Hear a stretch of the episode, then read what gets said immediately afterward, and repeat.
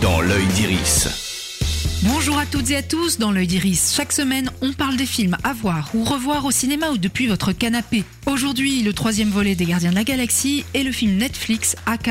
Disponible depuis le 28 avril sur la plateforme, AK suit la mission d'infiltration d'un agent des opérations spéciales auprès d'un clan mafieux pour empêcher un attentat sur le sol français. Si tout a été envisagé, l'espion n'a en revanche pas prévu de s'attacher au petit garçon de la famille.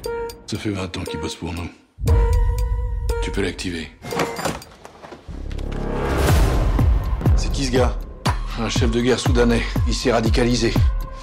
Il a contacté Victor Pastor. On a peur qu'il l'aide à organiser un nouvel attentat. À l'affiche de ce film d'action à la française 100% testostérone, Alban Lenoir, toujours bon dans les rôles de badass. Face à lui, Eric Cantona en boss du crime organisé et Thibaut de Montalembert en chef de la DST. Si le casting remplit ses promesses, l'histoire, elle, ne nous permet pas de nous défaire d'une petite impression de déjà-vu. Tout au plus, les amateurs se satisferont d'un nouveau film de genre plutôt efficace, mais sans grande surprise.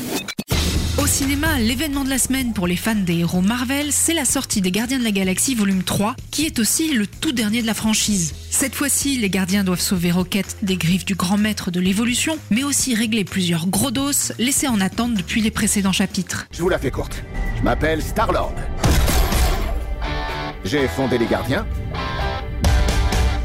J'ai rencontré une fille. Je suis tombé amoureux. Cette fille est morte. Et puis elle est revenue.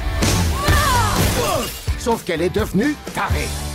Comment Un chouïa moins fun et plus sombre que les deux premiers volumes, avec notamment l'exploration du passé de Rocket, ce nouvel opus ne manque pas de faire le job et de le faire bien. Un bémol pourtant, trop de musique additionnelle tue la musique additionnelle, même si elle déchire et fera une super playlist. Bref, si vous êtes fan, allez-y les yeux fermés. Enfin, vous m'avez compris quoi.